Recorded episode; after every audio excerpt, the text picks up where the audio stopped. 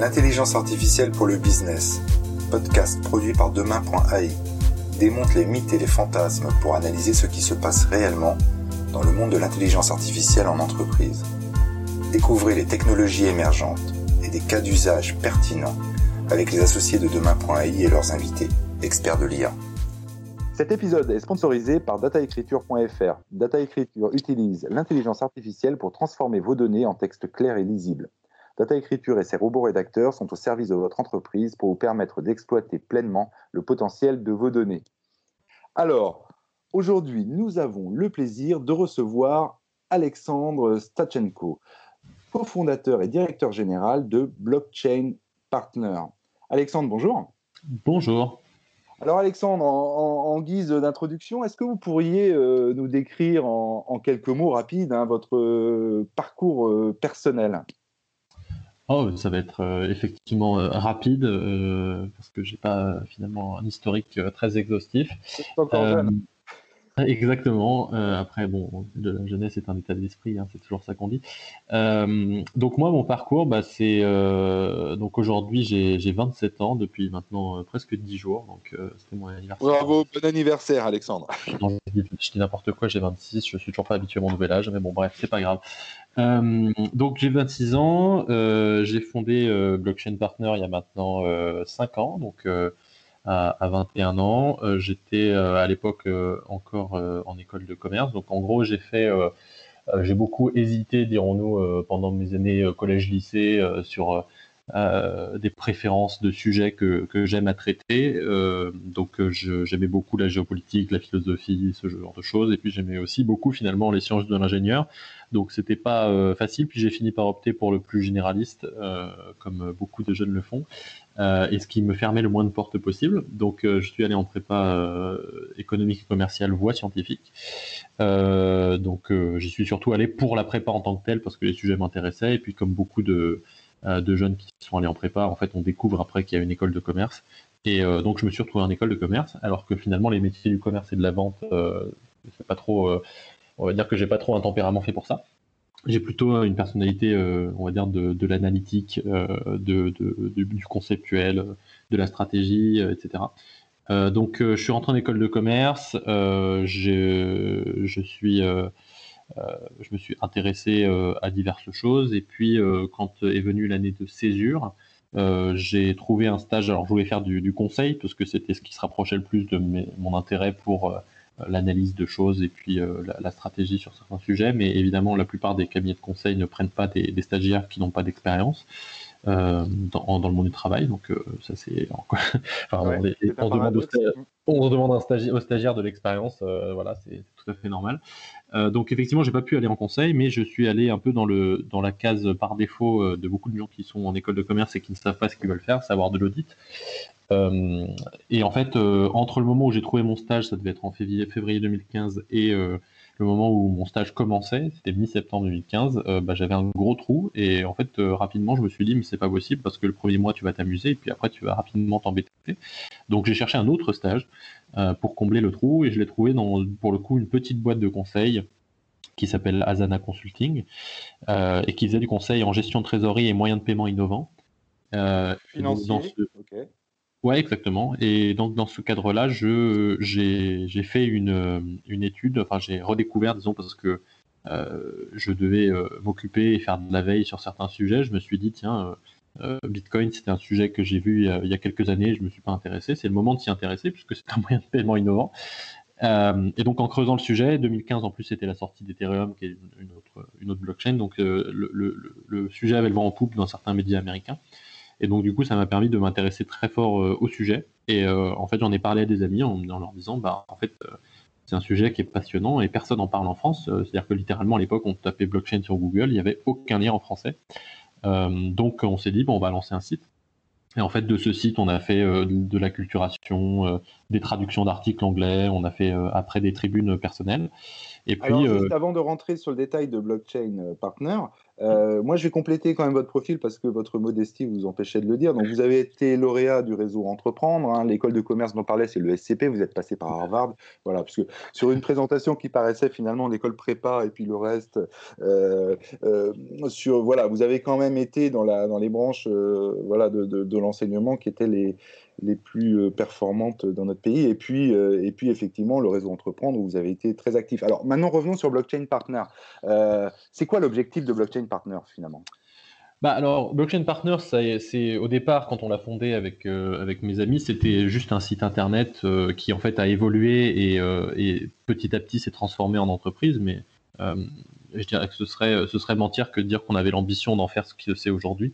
Euh, au départ, mais aujourd'hui, effectivement, c'est devenu euh, le, leader français sur euh, l'accompagnement et le conseil autour des technologies du web décentralisé, dont font partie les blockchains, les crypto-monnaies par exemple.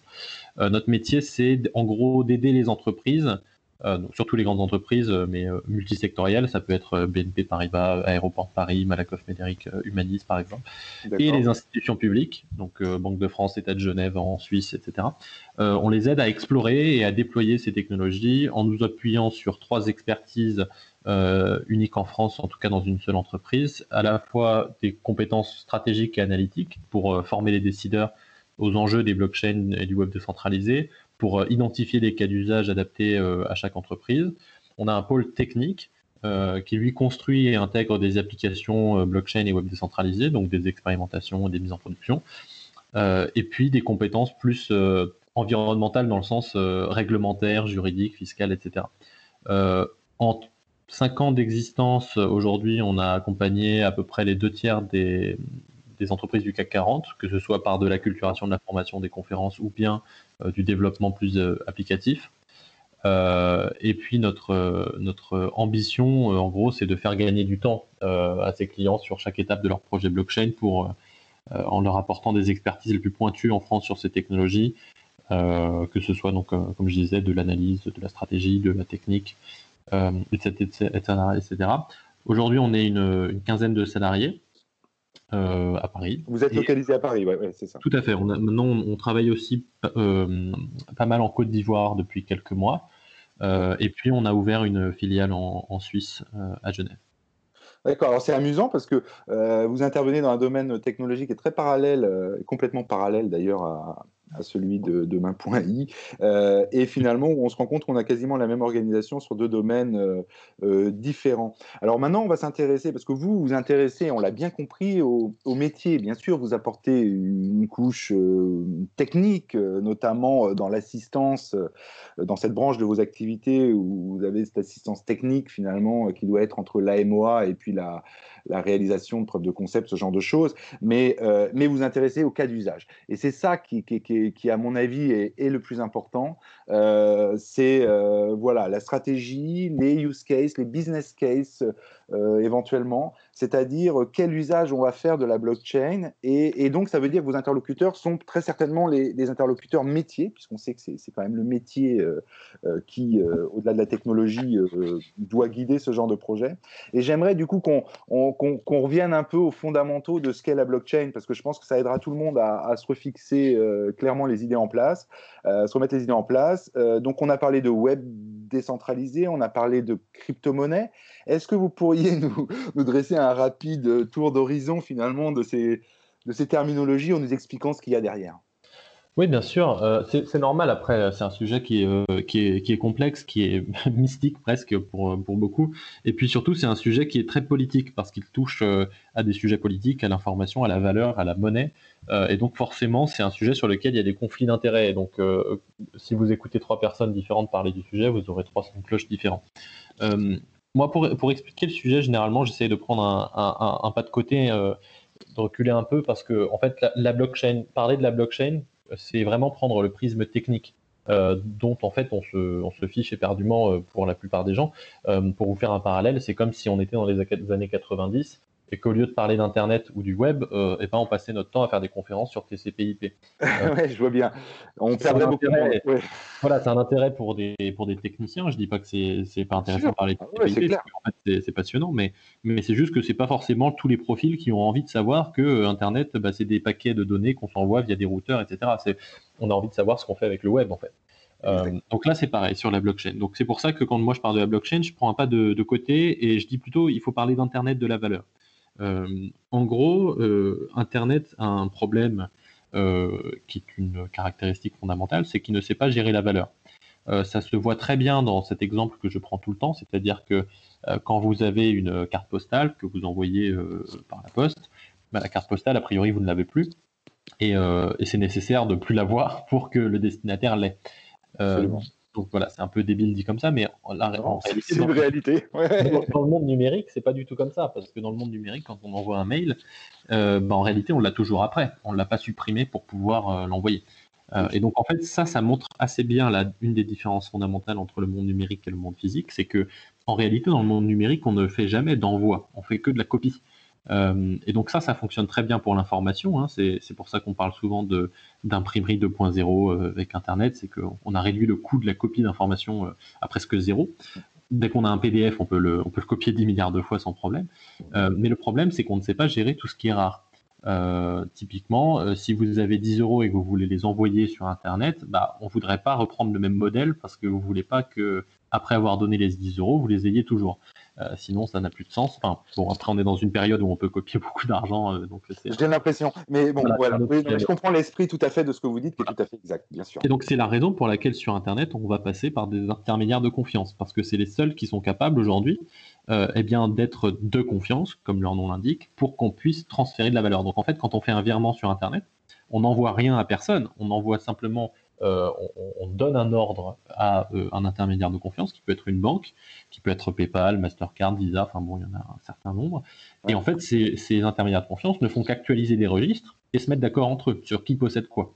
Mais il n'y a jamais de transfert, nulle part. Euh, les technologies blockchain et le web décentralisé de manière générale, c'est une façon d'organiser l'information sur Internet pour permettre le véritable transfert. et donc, c'est une sorte de couper-coller sur Internet. C'est-à-dire qu'Internet ne sait faire que du copier-coller. Euh, avec euh, Bitcoin, par exemple, qui est la première blockchain, et donc qui est aussi une... Attendez, alors vous allez un peu trop vite. Euh, on ne va pas rentrer sur Bitcoin tout de suite. Parce que...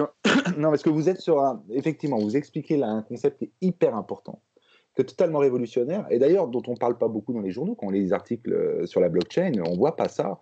Cette image du copier-coller et du couper-coller, finalement, Mmh euh, est absolument euh, parlant parce que c'est exactement ça.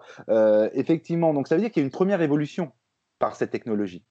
C'est-à-dire que vous avez instauré du coupé-collé, on va parler comme ça, de manière à vous assurer que quelque chose était transporté à un autre endroit et que ce n'était pas juste une copie ou une instruction qui, qui était donnée. donc, maintenant, la crypto-monnaie là-dedans. donc, c'est une application de la blockchain, finalement, la crypto-monnaie. Euh, voilà, donc on peut. Est-ce que vous pouvez nous expliquer, puisqu'on en entend parler, euh, il y a plusieurs euh, types de, crypto-monnaies. voilà, on voit même des réseaux sociaux qui envisagent éventuellement de lancer leur propre monnaie. Enfin, est-ce que vous pouvez nous expliquer comment ça fonctionne une crypto-monnaie?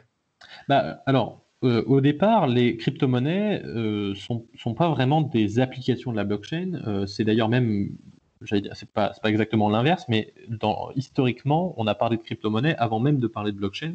la blockchain n'a été qu'un terme qui, a, qui, a été utilisé après pour décrire quelque chose euh, qui est le résultat des, des crypto-monnaies d'une certaine façon.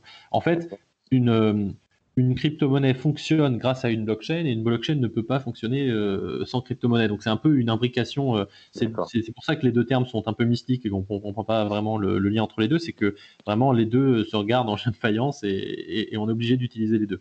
En fait, en réalité, la crypto-monnaie, c'est simplement un jeton monétaire euh, qui va circuler sur une blockchain. C'est-à-dire que je disais tout à l'heure, grâce à la blockchain, on peut faire du transfert de valeur, certes, mais qu'est-ce qu'on transfère en fait?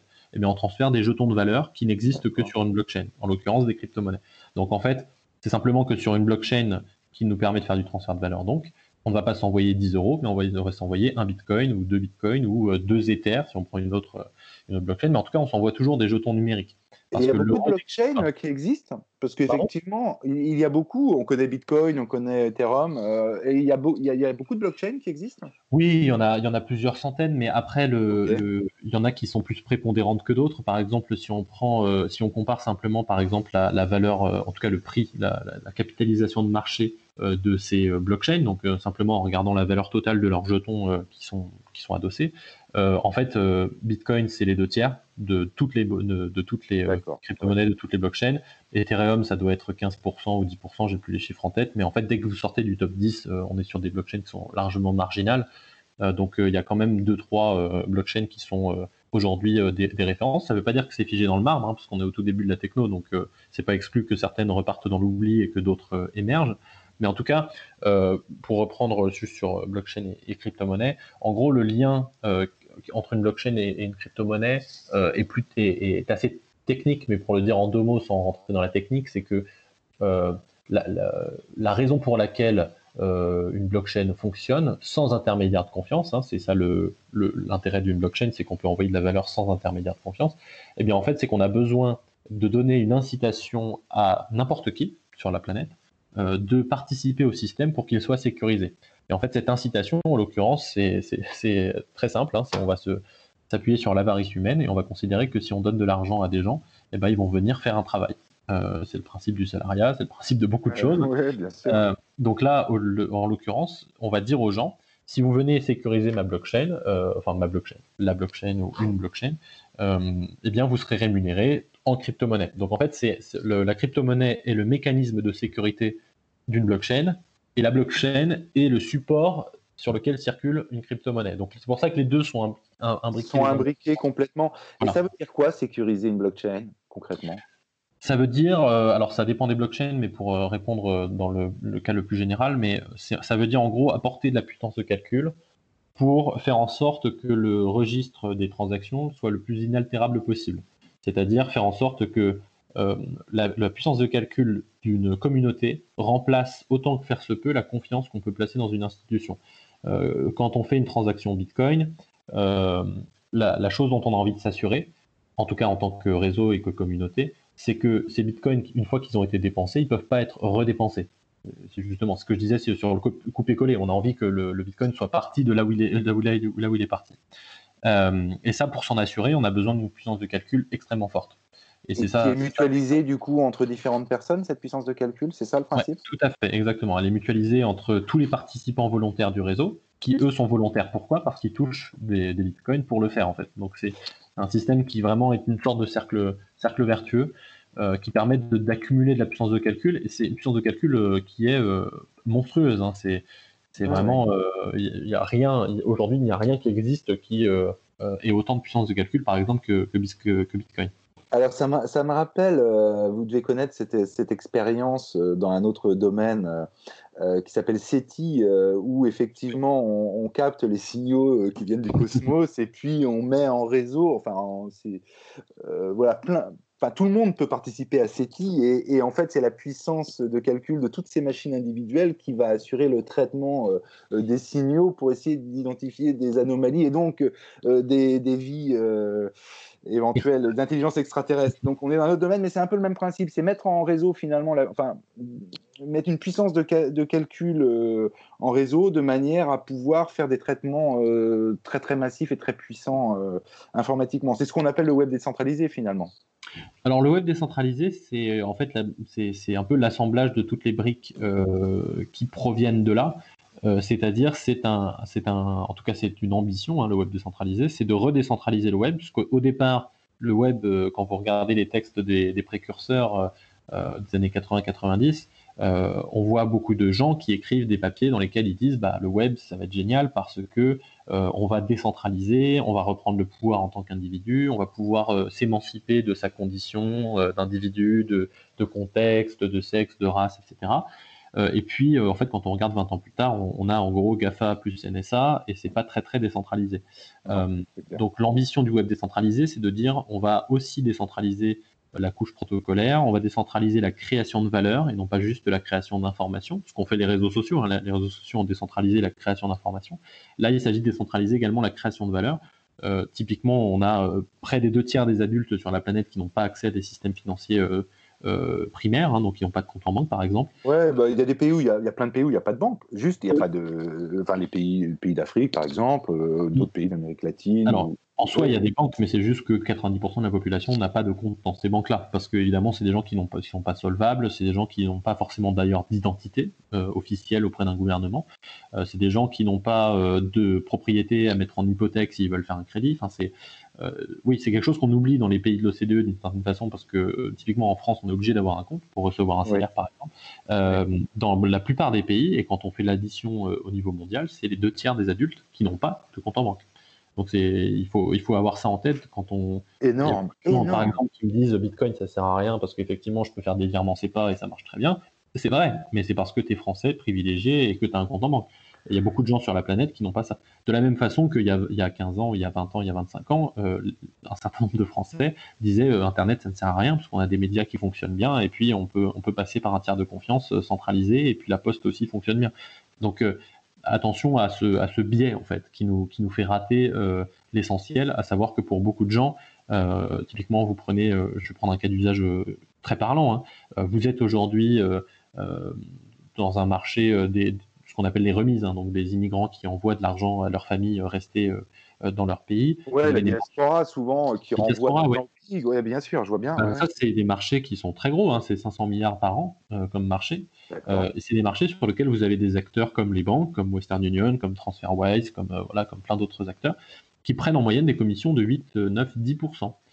sur la transaction? Sur la transaction. Donc si vous êtes un, un Philippin aux États-Unis, un Pakistanais euh, au Royaume-Uni ou un Algérien en France, avec des marchés comme ça qui sont plus porteurs que d'autres, vous envoyez 1000 euros à votre famille, en fait, à la fin, il reste que 900 euros. Euh, si vous passez par un Bitcoin, alors non seulement ça va pas prendre trois jours ouvrés euh, comme dans une banque, mais ça va prendre 10 minutes, et en plus, bah, en fait, euh, ça vous a coûté peut-être 10 centimes.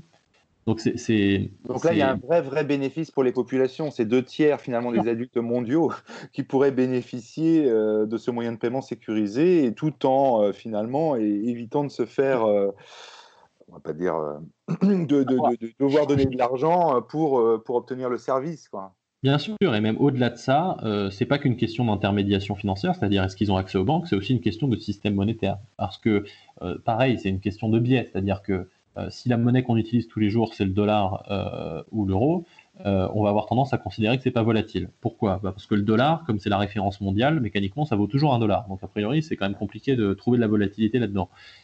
par contre, quand vous êtes en ce moment au Venezuela, en Argentine, au Zimbabwe, en Iran, en Inde, en Russie, des endroits où, en fait, euh, quand vous regardez l'inflation euh, et la volatilité de la monnaie, en réalité, euh, on est sur des ordres de grandeur assez monstrueux. Et donc, non, non seulement les gens n'ont pas de banque, compte en banque, mais en plus, ils peuvent avoir envie de, de conserver leurs actifs dans une autre monnaie.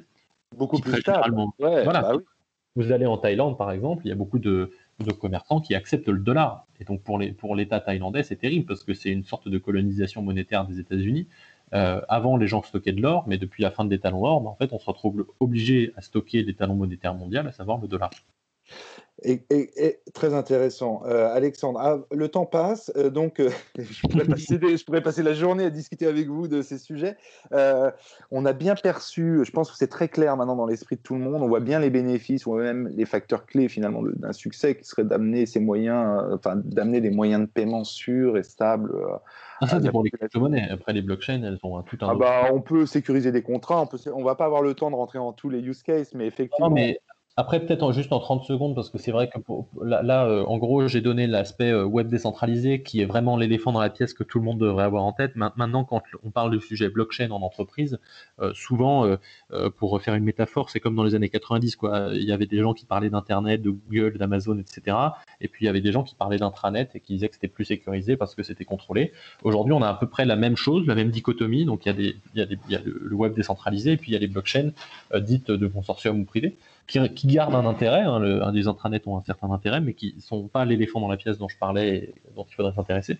Mais sur ces, sur ces choses-là, on a aussi des, cas d'usage. Hein. Les blockchains privées, euh, effectivement, elles, euh, les entreprises s'en servent pour quoi euh, D'une manière générale? C'est sécuriser quoi? Des, contrats, des brevets, des choses comme ça?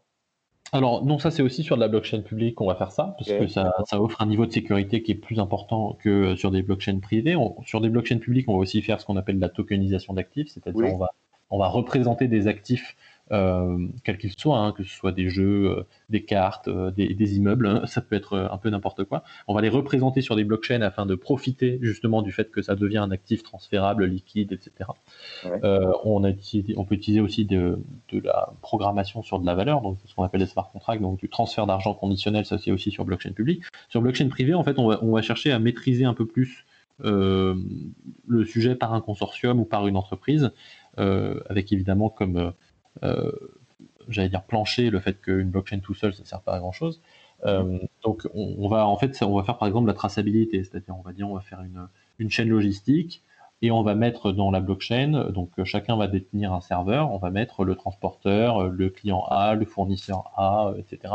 Et ça va nous permettre de tracer la vie d'un produit. En tout cas, la responsabilité qu'ont les gens sur le produit, puisque évidemment le produit, s'il se perd, la blockchain ne le sait pas, mais, mais on va pouvoir tracer des responsabilités. Donc ça, c'est un cas d'usage de, de blockchain privé. Et c'est infalsifiable par définition. Alors, c'est compliqué de dire un ah, ah ouais, toujours, bien sûr. Non, il y a toujours un pirate, un hacker, quelqu'un qui. Oui, la technologie en fait, c'est infalsifiable à la force de son consensus. Et le consensus est très fort dans une blockchain publique, c'est la fameuse puissance de calcul. Mais plus on réduit la blockchain, c'est pour ça que je disais une blockchain tout seul, ça sert à rien. Une blockchain tout seul, c'est un serveur en fait, donc ça a la même sécurité que le serveur qui l'héberge. Donc, et si vous faites une blockchain à 3, il suffit de hacker deux serveurs pour que ça marche.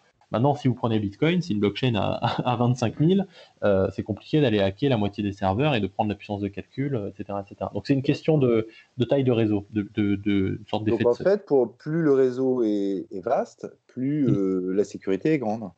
Voilà, plus la garantie d'intégrité est forte. Je comprends, très clair, très clair.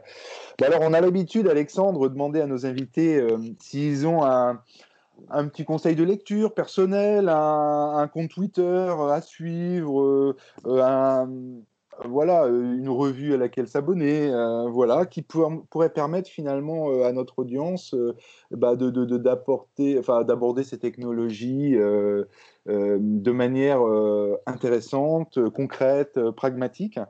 Alors je vous, est-ce que comme ça, à chaud, vous avez un, livre ou un, conseil comme ça qui vous, qui vous remonte à l'esprit? Ouais, sur le sujet des, blockchains, euh, en fait, si on veut rester euh, plus sur les enjeux euh, de, ces technologies-là, en fait, voilà, on peut, on peut les brosser assez rapidement et on vient de le faire. après, c'est une question de point de vue, donc en fait, je pourrais pas recommander en particulier un compte ou un livre parce qu'il faut écouter euh, plein d'avis. Maintenant, euh, si on veut creuser un peu ce sujet, en fait, euh, très rapidement, on s'aperçoit qu'on peut pas faire, on peut pas faire l'économie de passer par la technique, parce qu'en fait, c'est un sujet qui est tellement mal compris par beaucoup que si on comprend pas la technique, on s'expose vraiment euh, il y a un article sur deux sur Internet probablement qui est complètement faux euh, sur la bah, blockchain. dans le domaine de l'IA, on voit la même chose, hein, nous, ça c'est clair. Ouais, donc je, enfin, je, effectivement, je, je, suppose que sur l'IA c'est à peu près la même chose parce que c'est un sujet qui est complexe. Sur, sur la blockchain, dès qu'on veut creuser un peu, c'est pas possible de faire l'économie de la technique. Euh, et donc à ce titre-là, il y, a des, il, y a des, il y a quelques ouvrages de référence. Oui, vous pouvez suivre le compte Twitter et acheter le livre de Andreas Antonopoulos qui s'appelle Mastering Bitcoin crois qu'il va faire un mastering Ethereum bientôt, ou, voir s'il est déjà sorti, je suis pas, je suis pas au courant. Euh, il y a, euh, voilà, après c'est, après c'est une question d'esprit critique, mais euh, si vous avez ces bases-là, ça va. Maintenant, moi j'ai un, un, conseil plus générique, on va dire, et, personnel sur le, sur le sujet, c'est que je, moi je suis beaucoup les technologies blockchain, je trouve ça passionnant évidemment le web décentralisé, mais il faut jamais faire non plus l'économie de garder d'autres centres d'intérêt parce que un des problèmes majeurs de, je dirais, de la communauté euh, blockchain web décentralisée, c'est que justement très vite, euh, on peut, on peut s'enfermer. Euh, on peut devenir rapidement crypto-anarchiste qui ne parle qu'aux ingénieurs et qui, déteste tous les gens qui ne savent pas de quoi ils parlent. malheureusement, je suis pas un grand fan de, de, de, ce, de cette posture. Donc typiquement, à Blockchain Partner, enfin en fait, on, parle très rarement de blockchain au déjeuner, par exemple. On va parler de politique, on va parler d'environnement. Euh, euh, moi, personnellement, je suis fan d'histoire, donc je tiens un mot historique. toutes les semaines, j'envoie une, histoire euh, sur l'Empire ottoman, sur les Aztèques, sur n'importe quoi, pour tous les salariés. parce que je considère que c'est extrêmement important de lever la tête du guidon et, de savoir d'autres choses sur, sur d'autres sujets pour pouvoir mettre en perspective. Ce serait impossible pour moi de m'intéresser au sujet blockchain sous l'aspect technique si j'avais pas regardé 30 secondes euh, c'est quoi les implications monétaires, c'est quoi les implications géopolitiques. Euh, on peut, je terminer peut-être sur cet exemple-là. Euh, si vous arrivez dans le sujet blockchain et que vous n'avez pas effectivement cette perspective sur les sujets monétaires, très rapidement, je peux vous garantir que 9 articles sur 10 que vous allez lire vont dire que blockchain, Bitcoin, c'est pas une monnaie, le reste c'est nul, de toute façon la blockchain c'est bien et les crypto-monnaies c'est nul. En gros, je, je vous la fais très, très rapidement. La réalité, c'est que quand on connaît l'histoire monétaire, euh, c'est un énorme biais. Euh, tout le monde, euh, enfin, en gros, avant les années 70, on avait encore un étalon or. pendant 2000 ans d'histoire humaine, voire plus, l'or était était l'étalon de référence. il y a eu plus de monnaie privée aux États-Unis au 19e siècle que de monnaie publique. Enfin, tout ça, c'est. Il y a eu l'argent en Chine il y, a, y, a, des millénaires. Il y a eu. Et effectivement, ouais, tout à fait. Cela, c'est juste pour remettre typiquement euh, sur ça. Bah, effectivement, euh, je me souviens qu'il y a quelques années, dans les tables rondes que je pouvais faire, le premier réflexe qui venait à la bouche de tout le monde, c'est de dire euh, non, non, il y a vraiment le Bitcoin, il n'y a rien derrière. Et puis il suffit de répondre et bon, et l'euro, il y a quoi derrière? Et en fait, peu de gens savent qu'il n'y a rien derrière l'euro non plus. Il y a simplement, et il suffit d'aller regarder 30 secondes sur le site de la Banque Centrale Européenne, qui dit très clairement, il n'y a rien derrière l'euro, si ce n'est la confiance que vous nous portez pour gérer l'euro. Tout est basé sur la confiance. Voilà, non, mais c'est juste pour euh, remettre en perspective et dire, effectivement, comme c'est un sujet qui est nouveau, qui est complexe, qui est très politique, ça touche à la monnaie, qui est quand même un instrument de pouvoir assez fort, etc., euh, etc., c'est à chacun de se faire un esprit euh, critique et d'émanciper ses connaissances de simplement la technique ou la monnaie ou le droit, et d'essayer d'avoir un, melting pot de tout ça pour se faire un avis éclairé.